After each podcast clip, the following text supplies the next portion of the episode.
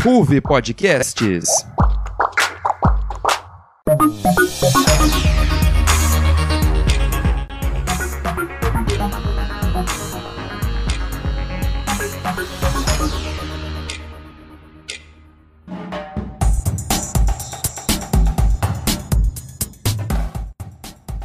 Olá, ouvinte do NJ Notícias. Começa agora mais uma edição do Rádio Jornal da RUV Podcasts. No mês passado, trouxemos para vocês uma cobertura sobre a crise hídrica no nosso país, que afeta diariamente a vida dos brasileiros. Debatemos sobre o impacto da crise no agronegócio e no preço dos alimentos, assim como a questão da crise elétrica. Falamos como a crise hídrica é vista por diferentes realidades e regiões do país, Além disso, destacamos a importância das políticas públicas e a responsabilidade dos governantes com o povo. No programa de hoje, vamos explorar os aspectos do consumo. Acompanhe com a gente mais uma edição do NJ e entenda a questão do consumismo, fique por dentro das relações entre consumo e meio ambiente, conheça a evolução dos meios de comunicação em função do aumento do consumo e saiba tudo sobre o consumo e o comércio nos tempos atuais. Eu sou Luísa De Paula está começando a edição do NJ Notícias sobre consumo. Por séculos, a humanidade consumia somente aquilo que satisfazia suas necessidades básicas de alimentação, vestuário, produção agrícola e remédios.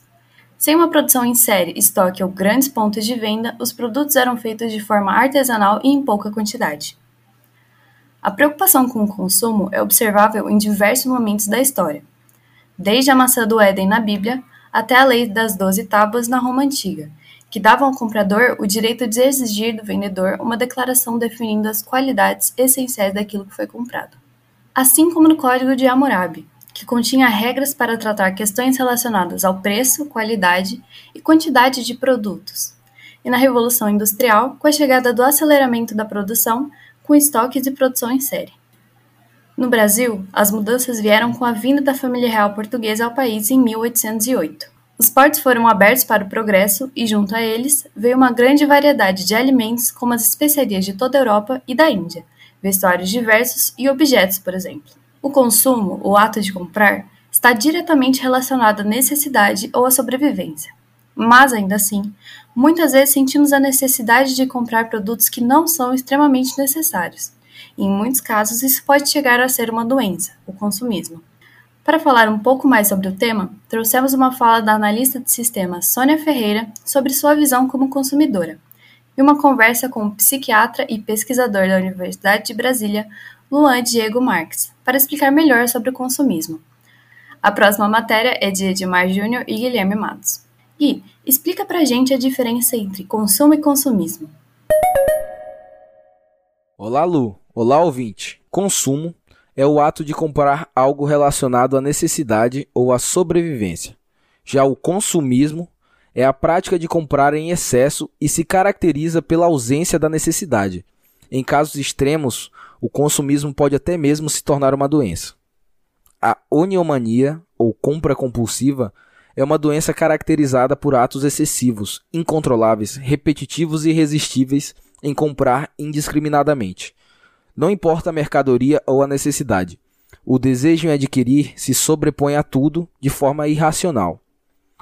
Como dito pela analista de sistemas Sônia Ferreira, a compra pode tomar um caráter de remédio para a tristeza e assim tornar-se um comportamento compulsivo. O psiquiatra e pesquisador da Universidade de Brasília, Luan Diego Marques, explica como essa doença age. A oniomania é caracterizada hoje como um transtorno do impulso, no qual o indivíduo tem profunda dificuldade de controlar a pulsão por realizar um ato, e neste ato específico da oniomania é o ato de comprar. Então, popularmente chamamos a oniomania de compulsão por compras, e tecnicamente ela se classifica dentro dos transtornos de impulso, é, que é norteada pelo Manual Internacional é, e Americano de Doenças Mentais DSM-5. É importante lembrar que esse problema está diretamente relacionado com a sociedade capitalista. O conceito de fetichização da mercadoria é explicado por Karl Marx como a atribuição de valores simbólicos de adoração a mercadorias e ou produtos. Na sociedade contemporânea, profundamente dominada pelo capitalismo, o consumo desenvolveu uma relação complexa com os indivíduos. Para Zygmunt Bauman, o objeto consumido pode deixar de ser algo supérfluo para se transformar em algo necessário ou indispensável. Até mesmo o ideal de felicidade está sendo transformado em mais um objeto a ser comprado. Como você pode observar nas publicidades que tentam atrelar seus produtos à felicidade, à plenitude. Isto implica na vivência constante de frustração e no adoecimento psíquico e físico de parte da população. Constantemente estamos sendo bombardeados por publicidade cujo único objetivo é nos fazer consumir. Por isso, em festivais de consumo como a Black Friday, que ocorrerá daqui a uns dias, é importante estar psicologicamente preparado. Saber lidar emocionalmente com esse tipo de situação é essencial. Há estímulos psicológicos conscientes e inconscientes por todos os lados que te afetam, você aceitando ou não. É parte da psicologia humana acreditar que não é influenciado por fatores externos. Mas, se isso fosse verdade, a publicidade nem mesmo existiria, não é verdade? Lembre-se do conselho dado por Arthur Schopenhauer. A nossa felicidade depende muito mais do que temos em nossas cabeças do que nos nossos bolsos. Também é importante ter consciência de que a compulsão por compras não afeta apenas pessoas com alto poder aquisitivo. Pelo contrário. Sobre isso, novamente Luan Marques. As pessoas é, pensam que para ter uma compulsão por compras, necessariamente o indivíduo ele precisa ter muito poder aquisitivo. O que na prática nem sempre é assim. É claro que tem quem tem mais crédito, quem tem mais acesso ao crédito, é, tende a entrar nesse ciclo de compulsão de uma forma mais fácil. Mas é um erro imaginar que apenas pessoas é, ricas elas desenvolvem a uniomania. É muito comum, pelo contrário, pessoas que têm acesso ao crédito, mas não têm um grande é, patrimônio, não têm grandes riquezas, consumir seu pouco patrimônio ou seu salário por, in, por, por inteiro no ato de comprar. Eu sou Guilherme Matos e eu volto com você, Lu. Obrigada pelas informações, Gui. Na antiguidade, nossos ancestrais consumiam produtos que tinham origem 100% natural e por isso não havia acúmulo de lixo. Todo e qualquer material descartado era biodegradável. A quantidade de material descartável presente nas embalagens de cada compra feita gera uma quantidade enorme de lixo. Por muito tempo, a humanidade não se preocupou com o volume de lixo gerado em todos os passos do consumo. Desde a sacola do mercado até o saquinho de plástico que envolve o canudo também de plástico de um suco de caixinha, a quantidade de lixo gerada diariamente pelo ser humano sempre foi feita de maneira inconsciente. As gerações atuais têm se tornado mais autoconscientes de que é necessário repensar toda a produção e descarte do lixo. Embalagens e materiais recicláveis e reutilizáveis vêm se tornando cada vez mais comuns. Mas ainda há um grande caminho para que mais pessoas estejam conscientes disso. O NJ traz o professor da Escola de Engenharia Civil e Ambiental da Universidade Federal do Goiás, Emiliano Lobo de Godoy, para falar um pouco mais sobre o assunto. A próxima reportagem é de Isabela Calanca e o roteiro de Lucas Lima. É com você, Lucas. A ação de consumir está presente no cotidiano de grande parte da população. Seja quando falamos de alimentos, vestimentas, eletrodomésticos, dispositivos eletrônicos ou outras áreas. Em um contexto em que o mercado incentiva o consumidor a comprar e influencia os seus hábitos, o consumo ultrapassa a busca por recursos essenciais e atinge a procura por satisfação e bem-estar por meio de bens materiais. Em 2019, o Fundo Mundial para a Natureza publicou um relatório no qual afirma que o Brasil é o quarto maior produtor de lixo plástico do mundo, reciclando apenas 1,8% das mais de 10,3 milhões de toneladas de lixo plástico produzidas. Há ainda o Atlas do Plástico, que foi produzido pela organização sem fins lucrativos alemã Fundação Heinrich Böll, publicado em português em 2020, que diz que o Brasil produziu em 2018 cerca de 79 milhões de toneladas de lixo, dado que foi apurado e confirmado pela agência Lupa.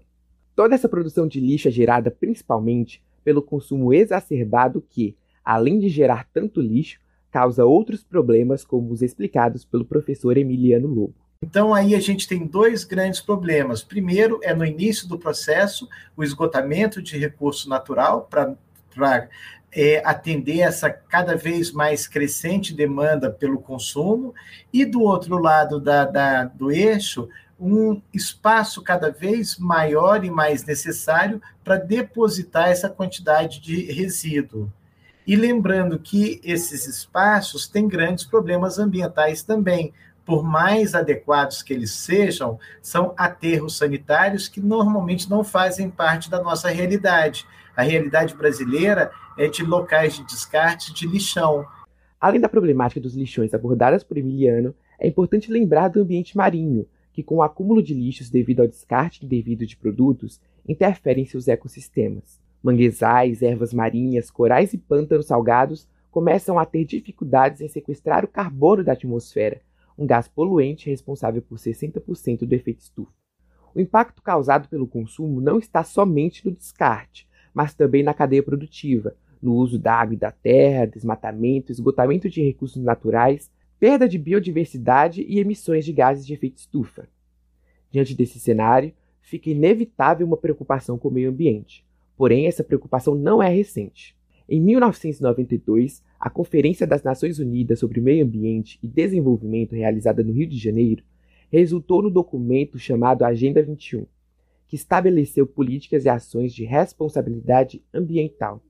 O capítulo 4 do documento chamou a atenção para os padrões de produção e consumo como causadores de impacto socioambiental negativo. Na Agenda para 2030, com 17 objetivos gerais e 169 metas, o objetivo geral número 12 é assegurar padrões de produção e de consumo sustentáveis, através de metas coletivas e individuais. Mas esforços individuais, como a redução do desperdício de alimentos, causam algum impacto positivo e relevante atualmente? O professor explica. É muito importante que a gente entenda que temos individualmente uma responsabilidade pela gestão de resíduos. Isso não cabe apenas a poder público, a governos, a, a, prefeituras, Estado. A gente tem que ter um olhar crítico em cima de nossas atitudes e ver também como que a gente pode melhorar o espaço em que a gente está. Até a própria definição de meio ambiente que eu uso é meio ambiente é o ambiente em que a gente está no meio. Então, com esse conceito, a gente tem que saber como podemos melhorar esse meio ambiente. A solução é multifatorial e passa pela busca por um consumo mais sustentável e, para isso, são necessárias mudanças de hábitos, além de conciliar ações nas áreas social, ambiental e econômica.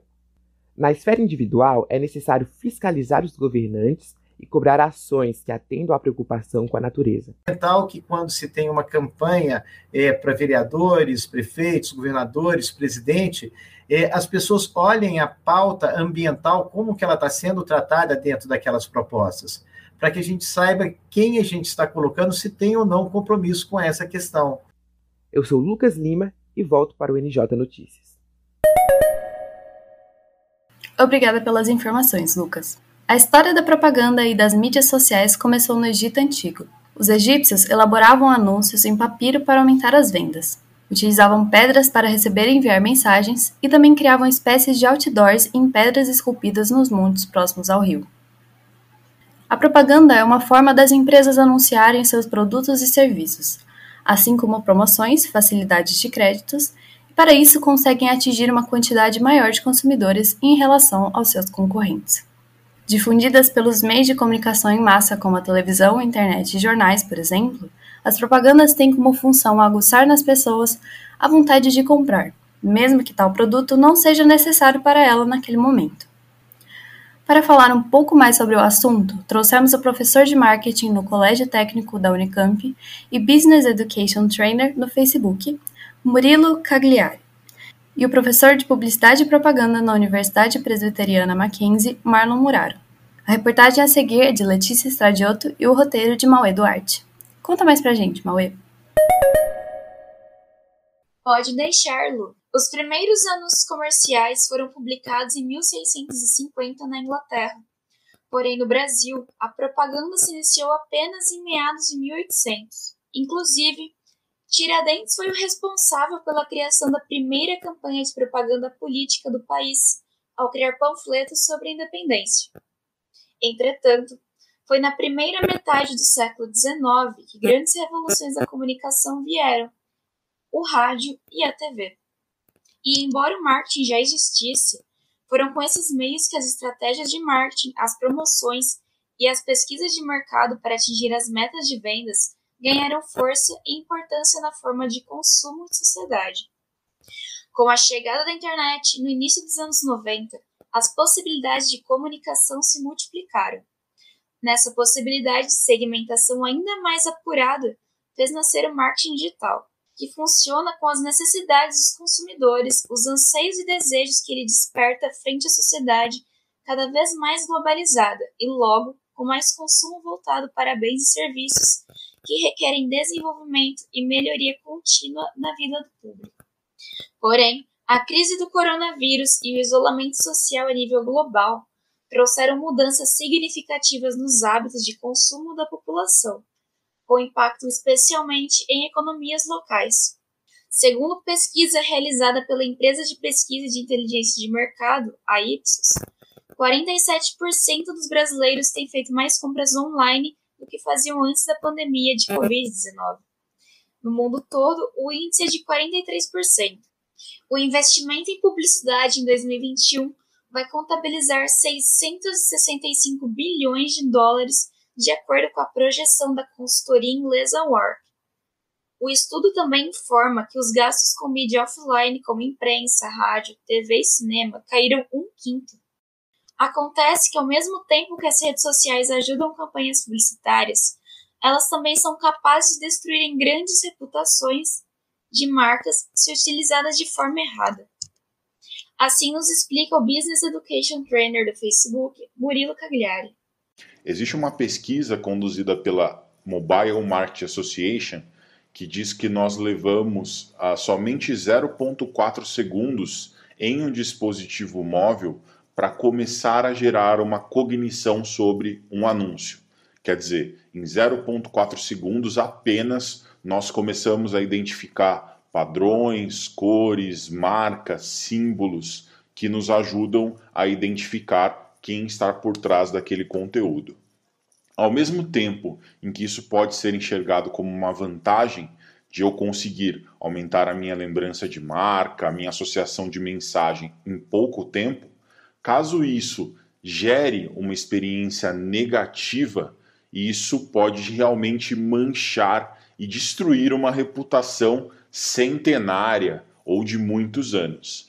Por isso, cada vez mais é importante que as empresas elas cuidem do desenvolvimento dos seus conteúdos, das suas campanhas, para que uh, não caia nesse tipo uh, de contradição, nesse tipo de problema. Alguns comportamentos publicitários são notáveis e se tornam modelos de sucesso. Eles provam que o bom planejamento, estratégia de marketing e conteúdo relevante podem trazer ótimos resultados para as marcas, principalmente no setor financeiro. Um grande exemplo é o sucesso da empresa Magazine Luiza, fortemente relacionada à sua atuação no meio digital. Inclusive, para poder se comunicar de maneira próxima e eficaz com o público, foi criada a Lu, assistente virtual, para se tornar o porta-voz da marca em todos os suportes, da TV à internet. Outro exemplo é a Coca-Cola e seu marketing de experiência. A marca deu origem a Papai Noel, que é símbolo essencial do Natal, e utilizava a publicidade da entrega de brinquedos e a leitura de cartinhas desfrutando uma garrafa de Coca-Cola. O professor de publicidade e propaganda na Universidade Presbiteriana Mackenzie, Marlon Muraro, com quem também conversamos, afirma que a Coca-Cola sempre esteve muito atenta às relações interpessoais e é por isso que suas campanhas sempre emocionam e que talvez seja a marca mais icônica nesse sentido.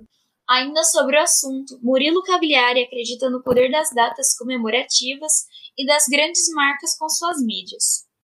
Perceba que são alguns elementos que fizeram com que uma marca conseguisse praticamente se apropriar de um personagem de uma data comemorativa. Hoje, realizar esse mesmo tipo de coisa é muito difícil.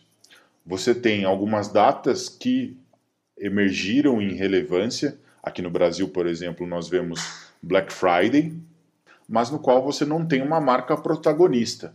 Você tem, na verdade, um protagonismo relacionado a descontos relacionado a esse, esse outro tipo de coisa. Ao mesmo tempo, você tem algumas marcas que tentam criar os próprios diferenciais, as próprias datas, como a Amazon, que trabalha com Prime Day, no qual faz ah, descontos específicos para o seu público. De modo geral, pode-se dizer que a publicidade acompanha a sociedade, sendo praticamente um espelho dela. Além disso, as campanhas de marketing têm compromisso com o momento em que a sociedade atravessa, e elas precisam estar muito antenadas com o que o público acredita, com os valores e os princípios da sociedade em que ela está inserida. Eu sou Mal Eduardo, de volta ao NJ Notícias. Obrigada pela matéria. Quem nunca recebeu aquele e-mail de promoção no celular com uma oferta irresistível? Aquele livro, aquela peça de roupa ou até mesmo aquela viagem para um lugar paradisíaco que está com um ótimo preço e quase sempre com frete grátis. As compras pela internet têm sido a principal forma encontrada pelos comerciantes para se manterem em tempos de crise sanitária e econômica. Mas o termo compras pela internet podem abarcar diversos modos.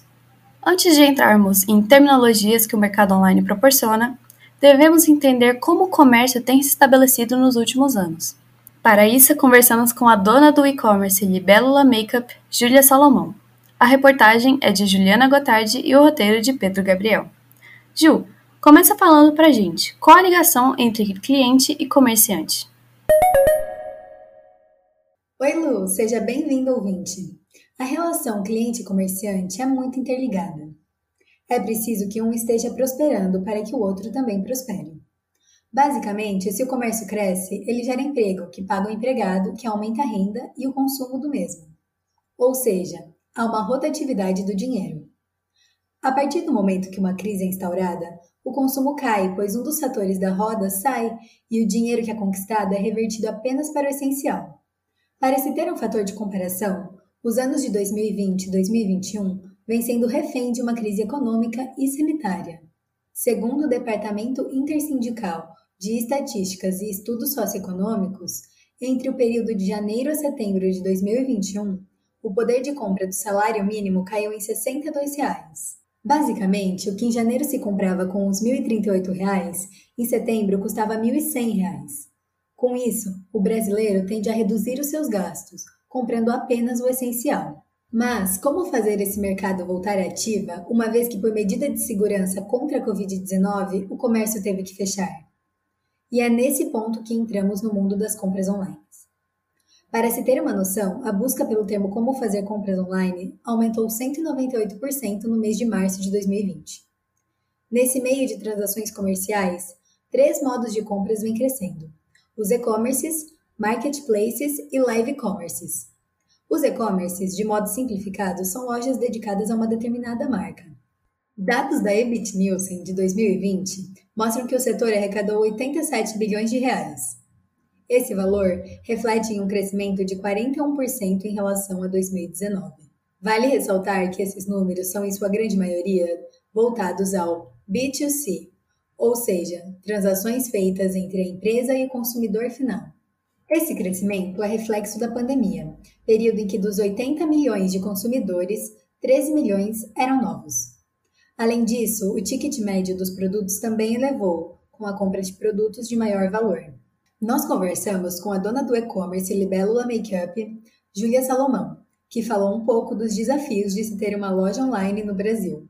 Acho que os principais problemas no Brasil, principalmente, é a logística é de frete, ainda é muito caro, as estradas são ruins, fazer essa logística ainda é ruim, é lenta ainda no Brasil, mas eu acredito que daqui a um tempo vai ter que se modernizar, vai ter que ter essa melhoria, principalmente na logística.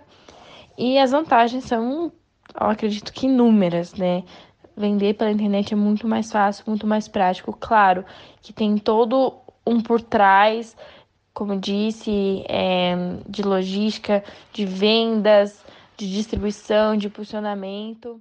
Se os e-commerces são lojas de apenas uma marca, em contrapartida, os marketplaces são grandes shoppings, onde diversas lojas e marcas podem utilizar para vender seus produtos. Júlia comentou como ela vem construindo seu e-commerce Libélula Makeup. É complicado, porque eu faço tudo sozinha. Principalmente acho que quem não vive, quem não sabe sobre e-commerce, nem entende o tanto que é complicado, o tanto que tem que ter uma estratégia por trás de vendas, de impulsionamento. Eu fiz cursos de Instagram para entender algoritmo, para entender como impulsiona, como vende. É, tem toda uma estratégia por trás que é muito complicada, mas que vale muito a pena aprender, entender é um conhecimento muito válido, principalmente nessa era que a gente vive, nessa era digital. Acho que é muito importante e o e-commerce trouxe esse conhecimento. Entre 2019 e 2020, as vendas nessas plataformas chegaram a 73 bilhões de reais, tendo um crescimento de 52%, sendo moda e objetos para casa e decoração os mais vendidos. Sites como Americanas, Magalu, Mercado Livre e Amazon vem ganhando o mercado consumidor pela sua facilidade, promoções e o tão desejado frete grátis. Este último é o principal meio que as empresas vêm trabalhando como forma de fidelizar o cliente, ficando à frente de promoções e prazo de entrega. Já no âmbito da facilidade de compra, vale ressaltar que isso possibilitou as compras no exterior. Das pessoas que compram em sites internacionais, 57% acredita que o principal motivo seja pelo valor tendo outros 20% afirmando que compram apenas quando não há opção em sites nacionais. O que chama atenção é o novato site Shopee ter ganhado o coração dos brasileiros, estando em quarto lugar dos marketplaces internacionais que mais vende. AliExpress, Amazon e Wish tomam primeiro, segundo e terceiro lugar, respectivamente, tendo o último perdido a vice-liderança para a gigante de Jeff Bezos. No momento, uma nova forma de vendas online vem sendo importada da China, as live commerces. Em 2019, as vendas por lives movimentaram 63 bilhões de dólares, o que significou 10% de todo o varejo, de acordo com a consultoria Alix Partners. Essas lives funcionaram em um modelo parecido com os canais de vendas na televisão, porém atualizado, sendo mais dinâmico e participativo por estar no meio digital. Diversos marketplaces e e-commerces vêm se alinhando com empresas segmentadas e criadores de conteúdo para montar e difundir tais lives no país. Júlia fala como ela vê esse mercado digital para os próximos anos. Na verdade, eu acho que o e-commerce é o futuro. Muitas pessoas aprendendo, comprando, a ver como é fácil, prático. Então, o e-commerce é o futuro, a internet é o futuro. A gente já vê aí as grandes empresas vendendo, tendo seus pontos, mas que a maior parte é vendas online, nos seus estoques. Tem a Hotmart também, que vende produtos que você nem precisa ter estoque, é tudo na era digital. Então, acho que só tende a crescer esse mercado. O consumo de produtos é algo extremamente estudado e bem avaliado para que esse mercado continue em expansão. Uma bonificação de uma compra ou um frete grátis são colocados para que o cliente faça o seu papel e consuma aquilo. Estamos vivendo essa revolução na forma como todo o mercado vem se estruturando, para que no final do dia você encha o seu carrinho, seja ele virtual ou não. Eu sou Juliana Gotardi, volto para o NJ Notícias.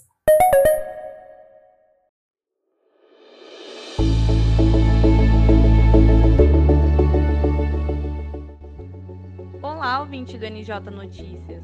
Você conhece o dossiê Ciência? O dossiê é o programa de ciência da RUV Podcasts. E o primeiro episódio já está no ar. Nós falamos sobre as viagens à Lua e sobre os avanços que a exploração desse satélite trouxe para a sociedade. Ouça essa e outras informações no Spotify ou no seu agregador favorito. Obrigada pelas informações, Ju. Chegamos ao fim do programa de hoje. Mas o que fica é o lembrete de que devemos ter sempre um equilíbrio na hora de fazer as compras. E caso você achar que pode ter um problema de consumismo exagerado, procure ajuda. Além disso, a conscientização sobre a grande produção de lixo gerado nas compras também é algo que pode ser observado e mudado dentro de casa. Essa foi a edição do NJ Notícias sobre consumo. Nosso programa produz podcasts mensais lançados sempre na terceira segunda-feira do mês. Compartilhe nosso podcast com um amigo que possa gostar de ouvir sobre o tema. Confira também nossas edições anteriores no Spotify. Ouvinte, você já imaginou se existisse uma rede para estudantes, líderes executivos e acadêmicos que fornecesse uma plataforma para universitários criarem projetos para o desenvolvimento comunitário? pois a Enactus Bauru ajuda a colocar em prática projetos sustentáveis e de empreendedorismo social junto às comunidades de Bauru. Procure por Enactus Unesp Bauru nas redes sociais para saber mais. O NJ Notícias fica por aqui. Não perca nossa próxima edição e acompanhe a RUV no nosso Facebook e Instagram. RUV Podcasts. Esse é um programa do Núcleo de Jornalismo da RUF Podcasts. Pautas por Ana Beatriz Rodrigues, Giovana Leal, Juliana Gotardi e Luísa De Paula. Reportagens e roteiros por Edmar Júnior, Guilherme Matos, Isabela Calanca, Juliana Gotardi, Letícia Estradioto, Lucas Lima, Mauê Duarte e Pedro Gabriel. Edição do som por Denison Guimarães do Carmo e Juliana Gotardi. Produção por Juliana Gotardi. Roteiro geral, edição geral e apresentação por mim, Luísa De Paula.